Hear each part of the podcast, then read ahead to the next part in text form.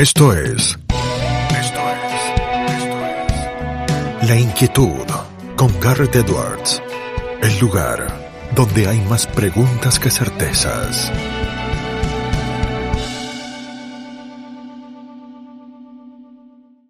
Damos vuelta de página aquí en La Inquietud por CNN Radio Rosario. Tenemos un enorme honor, placer y privilegio.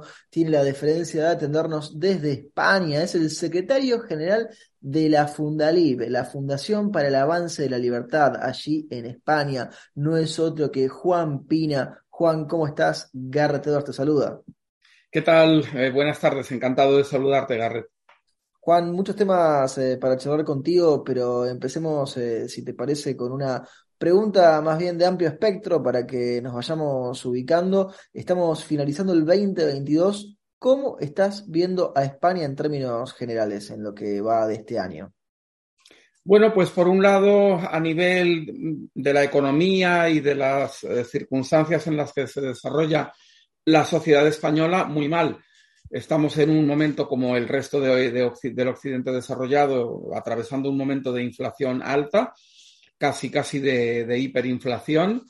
Eh, y eso a pesar de que España es uno de los países menos tocados por este problema por ahora, pero sin embargo es en términos absolutos en cuanto a, a lo que dicen las cifras. Pero la verdad es que como el país ya atravesaba desde la pandemia o desde antes de la pandemia unas circunstancias particularmente malas, pues eh, el acumular este problema de inflación ahora es devastador para muchísima gente. Se habla de, ya de cifras de pobreza preocupantes. Y, por ejemplo, hay un, aspecto que la Fundación pues trabajamos bastante en cuanto a la pobreza, que es la pobreza energética. Ahora, a primeros del próximo año, del 23, vamos a trabajar bastante en este tema, con un nuevo estudio, etcétera. Y aquí estamos viendo en, en España como lamentablemente hay una situación de pobreza energética por parte de una gran eh, parte de la población.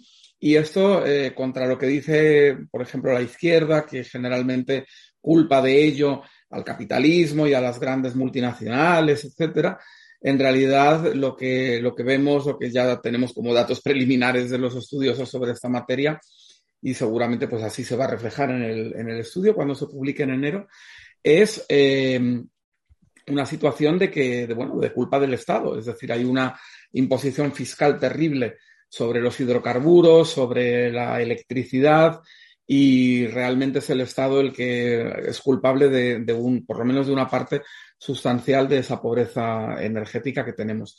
Eso en cuanto a la parte económica. En cuanto a la parte política, la situación es tremenda. Como, como sabes, eh, tenemos un gobierno de coalición entre, bueno, pues lo que sería la izquierda, el centro izquierda, democrático normal eh, de cualquier país europeo, los socialdemócratas, pero que están coaligados con otro socio minoritario que es claramente de extrema, de pura extrema izquierda, populista, extremadamente peligroso, con unas conexiones eh, terribles en América Latina, por ejemplo, que es el partido Unidas Podemos. Y bueno, solamente queda un año, quizá menos de un año, es posible que se adelanten las elecciones, pero en cualquier caso, eh, es un gobierno que, sale con, unos niveles de crítica y de, y de conflictividad con el resto de formaciones políticas muy, altos. Juan, hacías ahí una descripción muy interesante con muchos hilos eh, para ir tomando y para ir siguiendo. Te tomo primero la parte política y te mantengo en España porque hablabas de los extremos y hablabas de la coalición que está gobernando hoy por hoy España. Uno ve los extremos en España en particular de los dos lados, justamente, no con eh, una visión preocupante. Sí, la verdad es que mm, España, que ya fue un país de extremos hace exactamente un siglo, y siempre se habla de que la Guerra Civil Española del 36 al 39 fue como el ensayo general de lo que después pasó en todo el continente europeo, bueno, como, como un experimento de laboratorio de lo que luego sería la Segunda Guerra Mundial, pues hoy por hoy nos encontramos en una situación parecida. Parece que estamos nuevamente en la España de 1920-1930, con una extrema derecha que de pronto está surgiendo con una fuerza muy grande, eh, que es básicamente el partido Vox, y luego por otro lado con una extrema izquierda que además está parcialmente en el poder, aunque muy sujetada por el centro izquierda, llamémosle civilizado, pero que, bueno, las, las carteras ministeriales que ocupa, pues en ellas sí hace lo que quiere. afortunadamente no son muy importantes, pero pese a ello está haciendo bastante daño y está crispando muchísimo a la sociedad española y además, eh, bueno, pues está tratando de llevar una agenda populista eh, terrible. El problema es que, por el otro lado, eh, lo que está surgiendo es esa nueva extrema derecha que prácticamente es muy similar a la extrema izquierda. Y al juntarse esas, dos formaciones, al, crecer ambas, bueno, Podemos había bajado bastante, pero ahora está medio recuperándose y Vox también ha estado bajando un poquito, pero sigue teniendo una fuerza importante.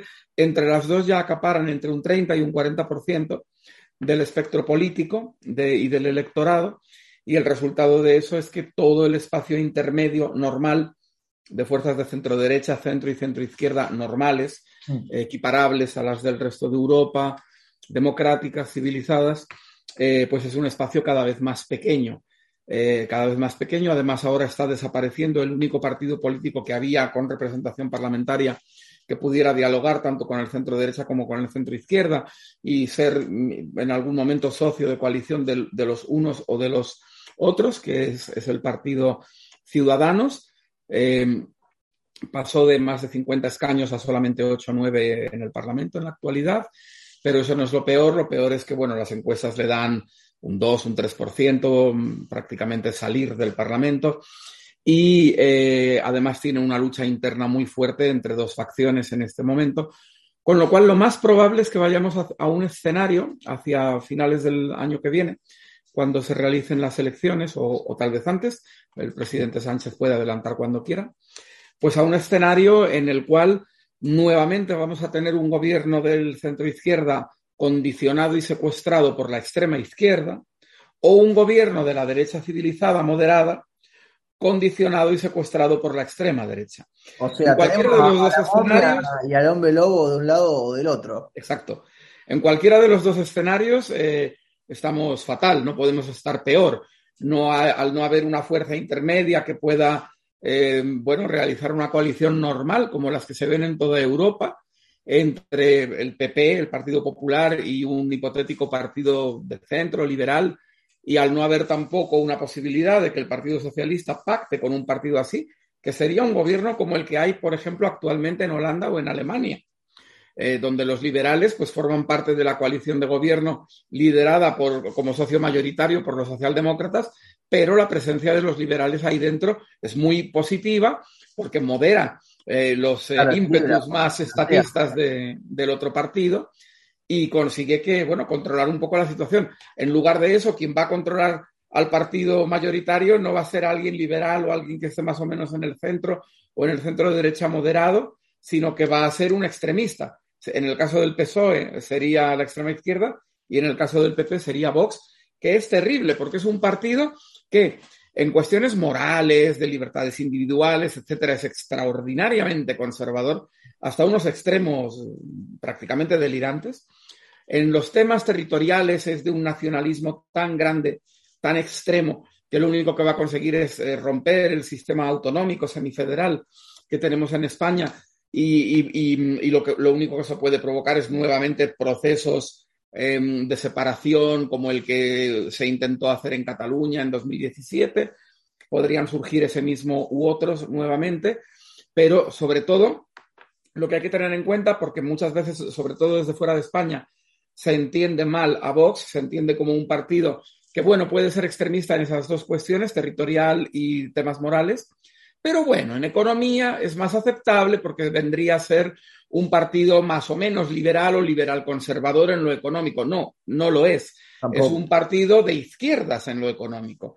Es un partido, sí, es un partido proteccionista, es un partido contrario a las multinacionales, eh, que incluso se han dedicado a insultar a McDonald's y a otras eh, multinacionales por ser extranjeras y venir a hacer negocio, etcétera. Bueno, es un partido que, eh, bueno, es totalmente anti-inmigración y eso también tiene un aspecto económico importante porque eso tiene una distorsión del mercado laboral eh, importante. Tema pero sobre todo, pero sobre todo... Bastante en Fundaliva, además, eh, Juan Pina.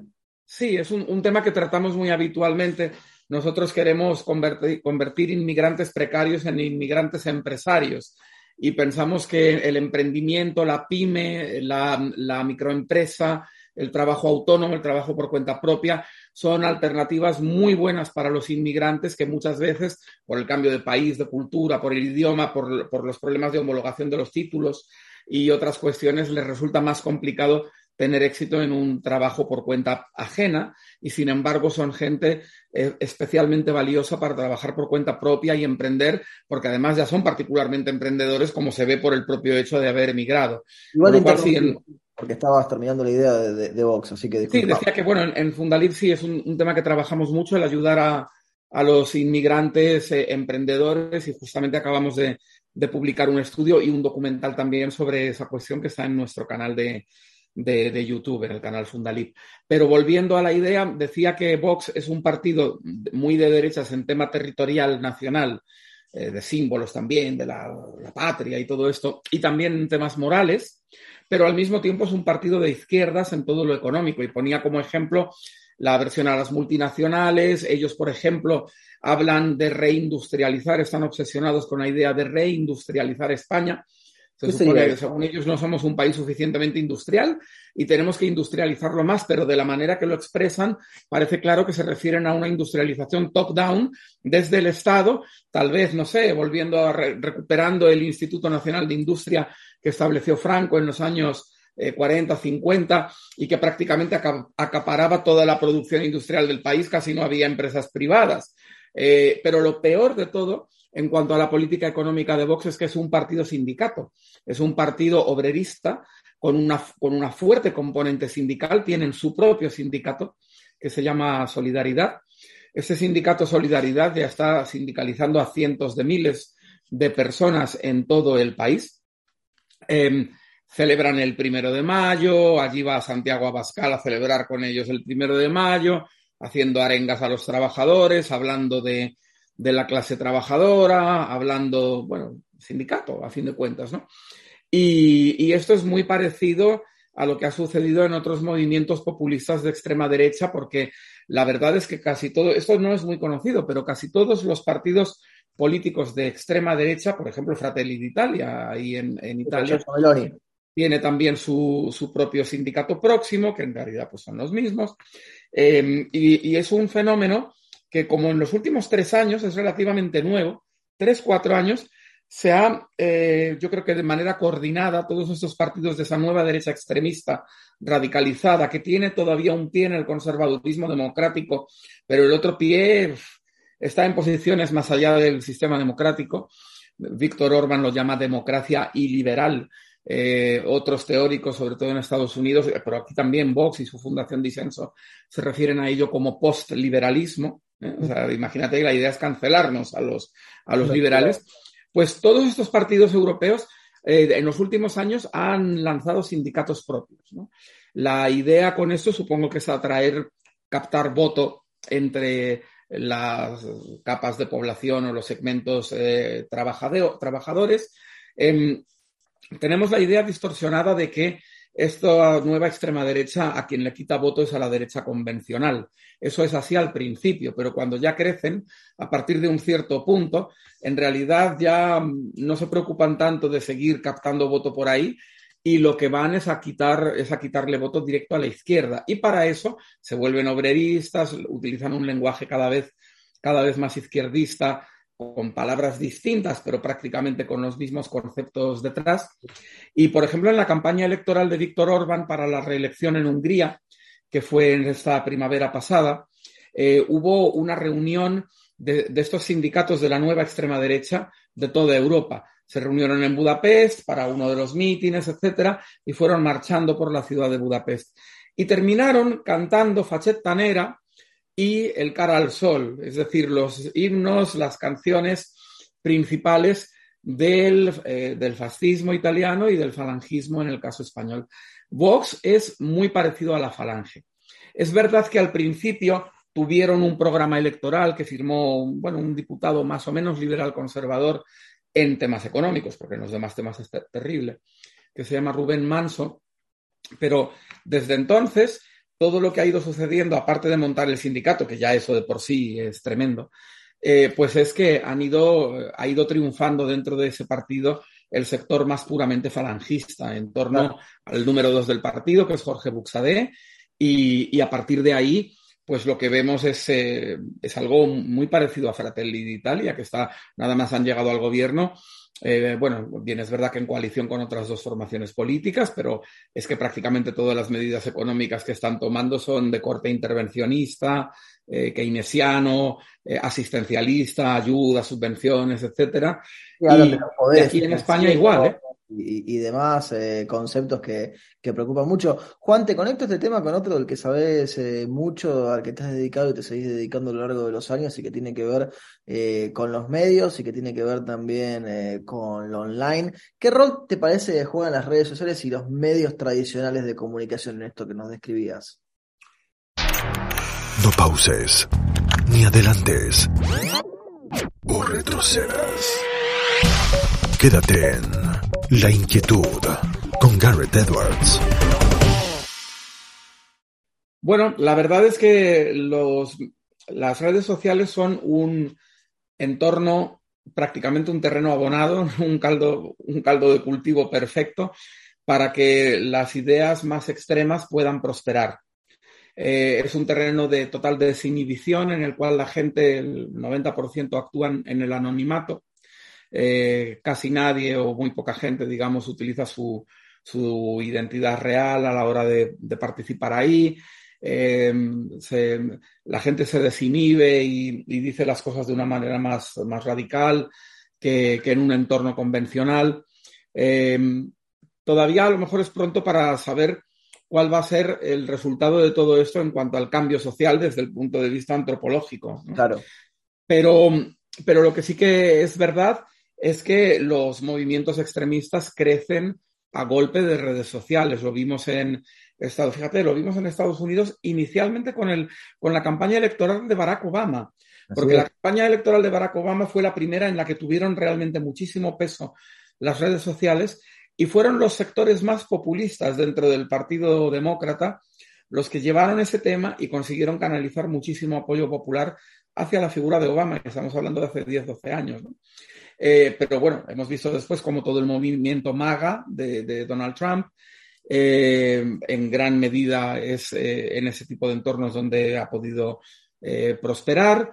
hay cosas que son peligrosas, preocupantes, porque, por ejemplo, la coordinación para acciones rápidas, incluso de carácter delictivo, de carácter disruptivo o violento, vía redes sociales, es una posibilidad que es muy difícil de, contrarrestar por parte del, establishment, del mainstream político, de los partidos normales, de las instituciones y hasta de la propia policía, digamos.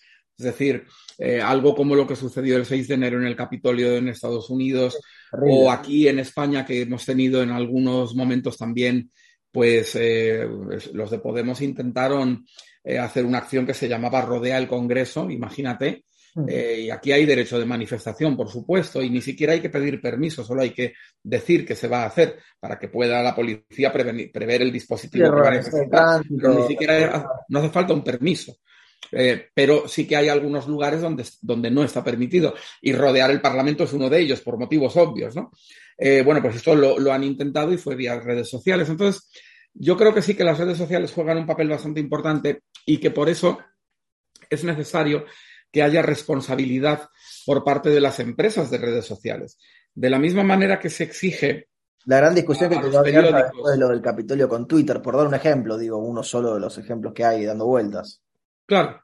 Sí, de la misma manera que, las, que, las, eh, que a los periódicos, a las televisiones, se les exige una determinada responsabilidad, eh, yo creo que, bueno, las empresas de redes sociales deberían también eh, tener una cierta responsabilidad para que no se cuelen en su timeline eh, pues directamente lo que son apologías, además inmediatas, de, instar a la gente, incluso de coercer a la gente, mm, desinformando, para que, para que cometa delitos, para que, por ejemplo, participe en revoluciones o en revueltas ¿eh? de, cualquier naturaleza.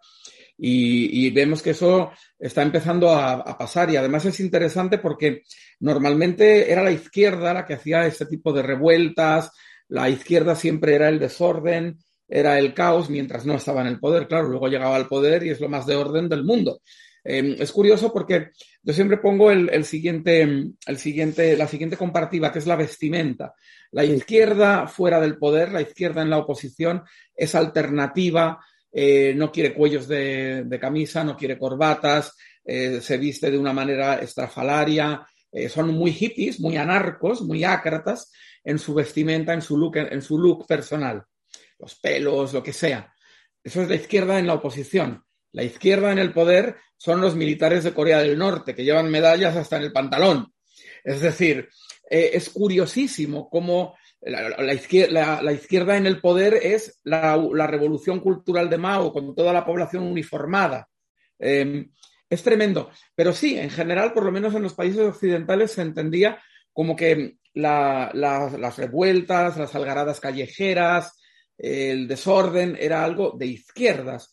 Y sin embargo, en esa última década estamos viendo cómo esta nueva derecha eh, radicalizada en países como Polonia, Hungría, España, Estados Unidos, eh, algunas veces em, está, está, recurriendo a esa misma, a ese, er, normalmente la derecha era burguesa, era de orden, era gente quizá con una posición económica y eh, cultural un poco superior a la media, y generalmente esta gente pues no, no tiene sus negocios o tienen sus trabajos y no se dedican a, generar desórdenes en la ciudad, a tomar edificios, a hacer eh, barbaridades de estas. Eso era típico de la izquierda. Ahora ya es típico de las dos, lamentablemente. Esta nueva derecha es una derecha disruptiva, gamberra, no sé cómo decir, contraria al, al, orden porque no le gusta el establishment, porque considera que el establishment social y económico está en manos de los woke, entonces es una, una derecha antiempresaria eh, que cuestiona a un montón de tipologías de empresas porque eh, cree que esas grandes multinacionales son cómplices de un nuevo orden mundial eh, con todas sus teorías conspiranoicas, porque es una derecha muy conspiranoica, en la cual pues, pues teorías como la del gran reemplazo y el invierno demográfico inducido, la sustitución de la población deliberada, y todo ese tipo de cosas pues juegan, juegan un papel muy importante. Casi no se puede entender los movimientos políticos extremistas de izquierda y de derecha, pero en este caso en la derecha, sin, sin conspiraciones, sin teorías de la conspiración detrás, es consustancial. Juan, eh, te hago una penúltima pregunta y ahora te llevo a que mires eh, desde lejos otro lugar.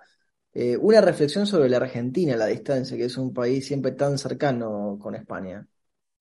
Sí, muy cercano y un país que sentimos muy de cerca los, los españoles y que verdaderamente, bueno, algunas veces es para alegrarnos cuando tiene éxitos y otras veces es para pensar hacia allá vamos nosotros también, ¿no? Porque muchas veces, bueno, ves todo lo que es la, la impronta que han dejado los K en, en, el, en la sociedad argentina y ves algunas de las cosas que hace aquí el actual partido, la facción actual que gobierna el Partido Socialista incluido Pedro Sánchez, etcétera, y lamentablemente los paralelismos son, son enormes.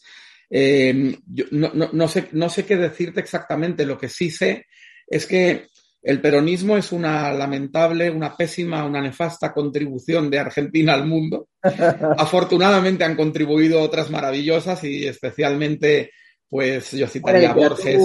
Buena música, pero en algunas cosas le hemos cerrado. Pero yo, citaría a Borges, a, Borges y además a Borges en sus, en sus textos más políticos, digamos, que es de un liberalismo libertario casi ácrata maravilloso. Y luego, por supuesto, figuras como Alberdi o ya bajando a un terreno más lúdico, pues eh, gente de un nivel intelectual tan maravilloso como Lelutier con, con ese humor eh, fantástico es muchísimo lo que se ha contribuido. Ahí en Rosario, lamentablemente, se contribuyó con el Che Guevara. Pero bueno, luego se ha, sabido compensar. ¿eh? También compensamos con Messi en Rosario, entonces ahí un sí, pero no solo con Messi, se compensa en, Rosario con Antonella Martí y contigo. Entonces, bueno, eso, ya es un, gran, un gran avance. No, yo creo que, a ver, el problema ahora mismo en, en Argentina es paralelo al de toda América Latina y es que em, la desesperación de la derecha eh, por conquistar o no perder el poder le ha llevado a dejarse influir por sectores eh, preocupantes, como pueden ser eh, algunos sectores extremistas religiosos, tanto católicos como evangélicos, en casi todo el continente. Eh, y, luego trazar unas alianzas internacionales terribles, por ejemplo, con la fundación de Vox, la Fundación Disenso, que ha desembarcado en América Latina con deep pockets, ¿no? con, con, maletines con muchísimo dinero, no sabemos de dónde, no sabemos si si, si de los oligarcas rusos. Yo creo que más probablemente una parte puede, puede ser que proceda de, de Hungría. Eh, el primer ministro Víctor Orbán ha establecido un fondo de mil millones de euros de presupuesto público húngaro para trabajo ideológico. Eso es casi tanto como lo que da Alemania. Pero Alemania lo tiene repartido en todas las ideologías de una manera pluralista en función de la representación parlamentaria. Mientras que en el caso de, Hungría, pues va todo para mm, Matías Corvinus, eh, Danube Institute, este tipo de entidades, y luego a nivel internacional yo sospecho que pueda tener ahí eh, algún tipo de alianza o de acción conjunta, porque si no nos explica las cantidades enormes, la fuerza con la que ha entrado Disenso en América Latina, eh, comprando, entre comillas, personas, eh, candidatos, partidos, medios de comunicación, think tanks, lo que sea, con una fuerza grande. Afortunadamente creo que, bueno, a ver, ellos han intentado echar la caña de pescar a, todo, a conservadores, a liberales, a centristas, a demócratas cristianos, a social cristianos, a, a cualquier cosa en el mundo liberal, en concreto en el liberal y liberal libertario, ha habido afortunadamente una reacción en toda América Latina muy positiva. Eh, la gran organización de, los think tanks eh, y partidos también eh, de, América Latina, que es RELIAL, la Red Liberal de América Latina, pues hace ya bastantes meses, yo creo que a primeros de este año, de, manera conjunta con la Fundación eh, alemana Friedrich Naumann, que, es una institución en toda América Latina también, pues eh, ya han cerrado el paso a, esta infiltración tremenda que, llegaba desde, España, lamentablemente. Eh, y bueno, pues yo creo que ellos ya tienen claro que por ahí van a poder pescar muy poco, eh, que tienen que pescar en su entorno, que es el conservador y más allá, pero no el, no el liberal. Eh, y solamente hay un caso que precisamente es el de Argentina que me preocupa y me duele especialmente, porque la verdad es que Javier Milei, con quien creo que en materia de política económica pues podemos coincidir en un altísimo porcentaje, por no decir casi en un 100%, con las ideas que él expresaba cuando era básicamente pues una figura de los medios de comunicación, un comunicador, en, participante en tertulias, etcétera, eh, o un académico, bueno, un eh, divulgador de la economía. Sin embargo, después eh, ha entrado en política y no ha podido hacerlo peor desde mi punto de vista, porque lo ha hecho con unas alianzas tanto domésticas como internacionales muy preocupantes. Es decir, eh, yo creo que prácticamente ningún liberal en ningún lugar del mundo querría realizar alianzas con, eh, con políticos como, como Villarruel o algunos otros, pero sobre todo las alianzas internacionales, en este caso con Vox, pues no, yo creo que no tienen ninguna justificación si uno se denomina y se reconoce o se, presenta como libertario o como cualquier otra, cualquiera otra de las familias del individualismo político, del liberalismo clásico hacia acá, porque entre el liberalismo clásico y el anarcocapitalismo hay toda, toda una serie de familias que formamos parte del individualismo político y que todas debemos originalmente de la ilustración y del liberalismo clásico, que después pues va avanzando y en unos casos se queda más corto, en otros llega más lejos, pero en ninguno de los casos se hibrida con el socialismo de derechas que representa Vox y que representa disenso.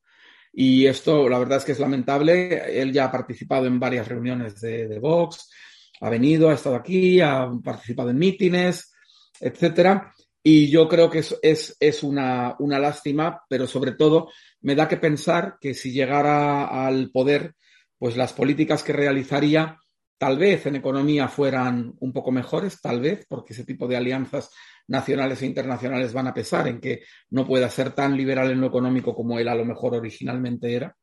Y después en todo lo no económico es desastroso.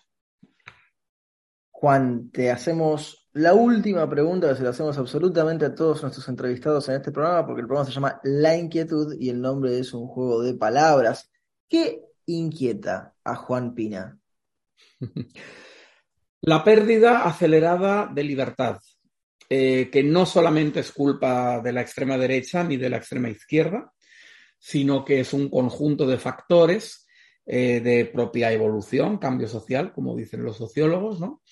Y, que la estamos viendo como en los últimos 10, 15, 20 años está siendo, está siendo grave. Es decir, los estados cada vez tienen mayores métodos de, control, la tecnología que era y creo que sigue siendo nuestra, nuestra gran aliada para, para, conseguir mayores cotas de libertad individual. Sin embargo, los estados están aprovechándola también y cuando uno mira, por ejemplo, a un país como China, eh, con una política en todo este problema del COVID disparatada, muchísimo más restrictiva que en cualquier otro lugar, hemos visto los incidentes de los últimos días, ¿no?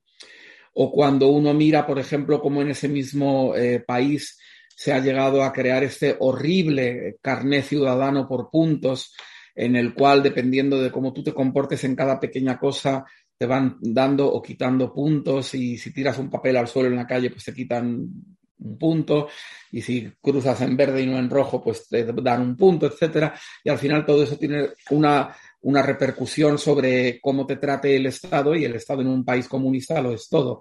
Con lo cual, eh, eh, si ese tipo de, de malas utilizaciones de la tecnología por parte de los Estados para retroceder en libertad siguen eh, por el mismo camino, vamos mal. Y aquí en Occidente, en Europa en particular, y en Estados Unidos tenemos un ejemplo muy claro que es este eh, asalto a los últimos resquicios de anonimato económico, de privacidad financiera que teníamos los individuos mediante el, euro virtual y el, el, dólar virtual que presentan como criptomonedas, no lo son. Van a ser unos mecanismos para conseguir que no tengamos absolutamente nada de privacidad financiera y que el Estado siempre pueda saber si te gastaste 20 céntimos en comprar esto. Juan, te agradecemos muchísimo el tiempo que te has tomado para charlar con nosotros y con nuestra audiencia y te mandamos un fuerte, fuerte abrazo. Muchas gracias, lo mismo. Buenas tardes. teníamos a Juan Pina aquí en La Inquietud por CNN Radio Rosario. Esto fue La Inquietud con Garrett Edwards.